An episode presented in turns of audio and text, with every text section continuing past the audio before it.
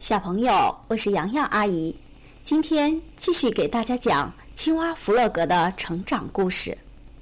第三集，弗洛格和陌生人。有一天，一个陌生人出现了，他在树林边搭了个帐篷。小猪第一个发现了他。路上碰到小鸭和青蛙弗洛格，小猪兴奋地问。你们看到那个陌生人了吗？还没呢。他长什么模样？小鸭问。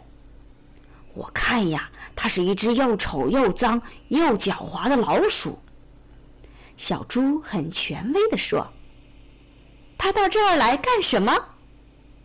对老鼠可要小心，他们专会偷东西。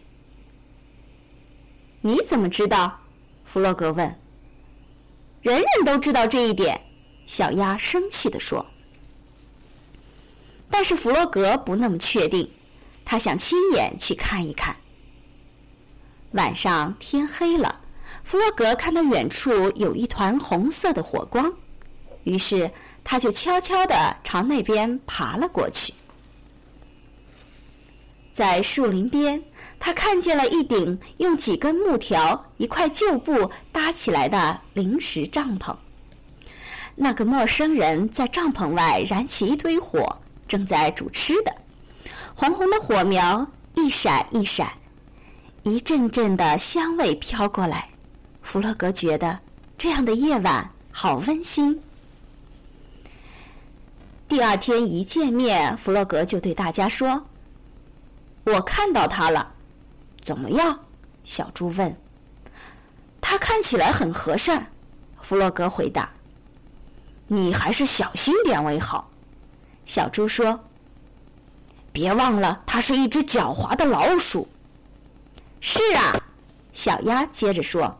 老鼠可是又懒又馋的，我敢说，它不会干活，只会偷吃我们的食物。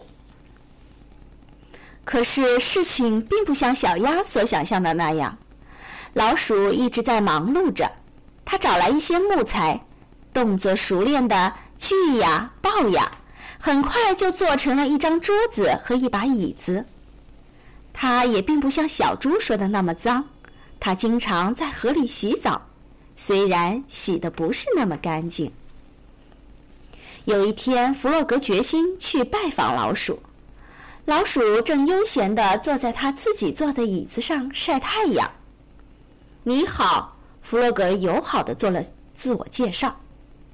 我是青蛙弗洛格。我知道，老鼠说，我看出来了，我并不笨，我能读能写，还会说英语、法语和德语三种语言。弗洛格听了非常吃惊。要知道，就连聪明的野兔也没这么厉害呀。正说着，小猪也来了。一见面，他就气冲冲地问老鼠：“你从哪儿来的？”“我从哪儿都可以来。”老鼠平静地说。“好吧，那你为什么不回去？来这儿干嘛？”小猪被激怒了。这是我自己的事。老鼠还是很平静。我到过很多地方。老鼠继续用平静的语气说：“我发现这里很宁静，视野也很开阔，可以看到大河。我喜欢这里。”小猪说：“你偷了树林里的木头。”那是我找到的。老鼠的表情变得严肃起来。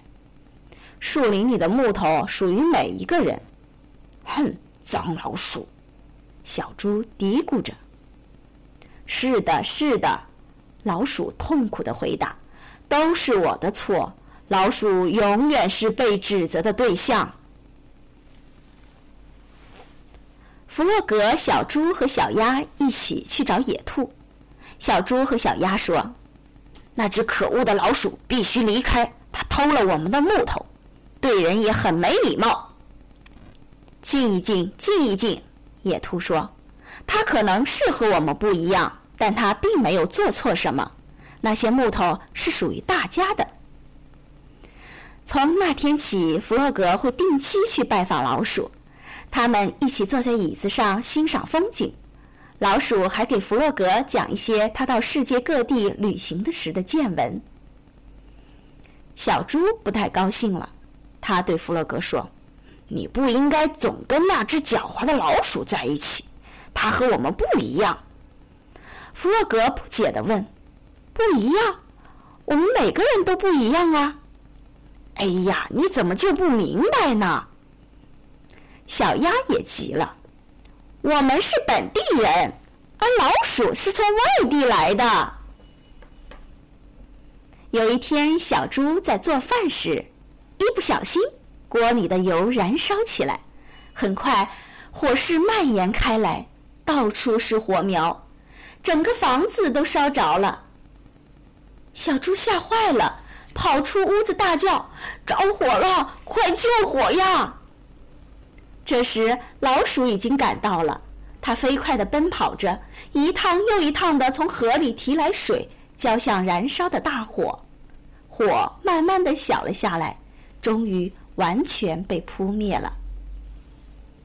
但小猪家的屋顶已经被烧光了。闻讯赶过来的野兔弗洛格和小鸭围着小猪呆呆地站着，小猪现在无家可归了。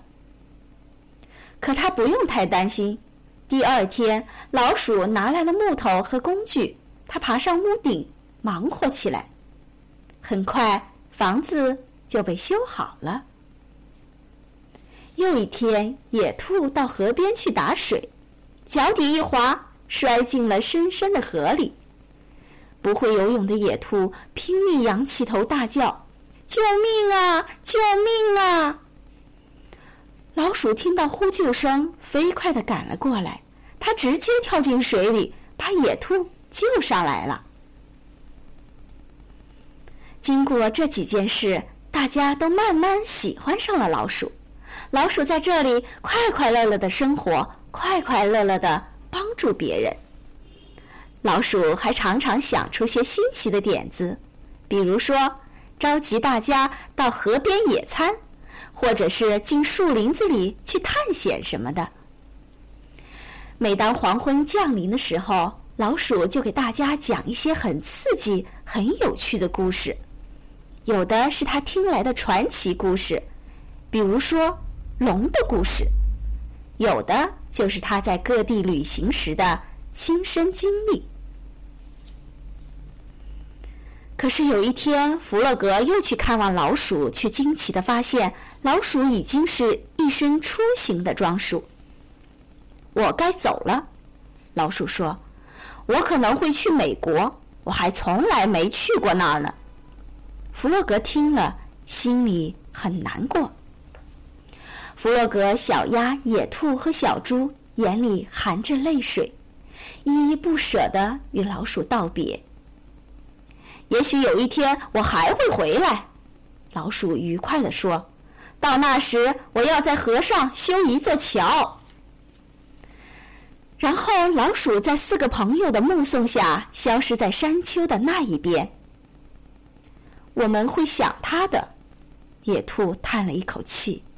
四个朋友心里空落落的，常常坐在老鼠留下的椅子上，一起怀念那只和善、聪明又乐于助人的老鼠，回忆与它共同度过的美好时光。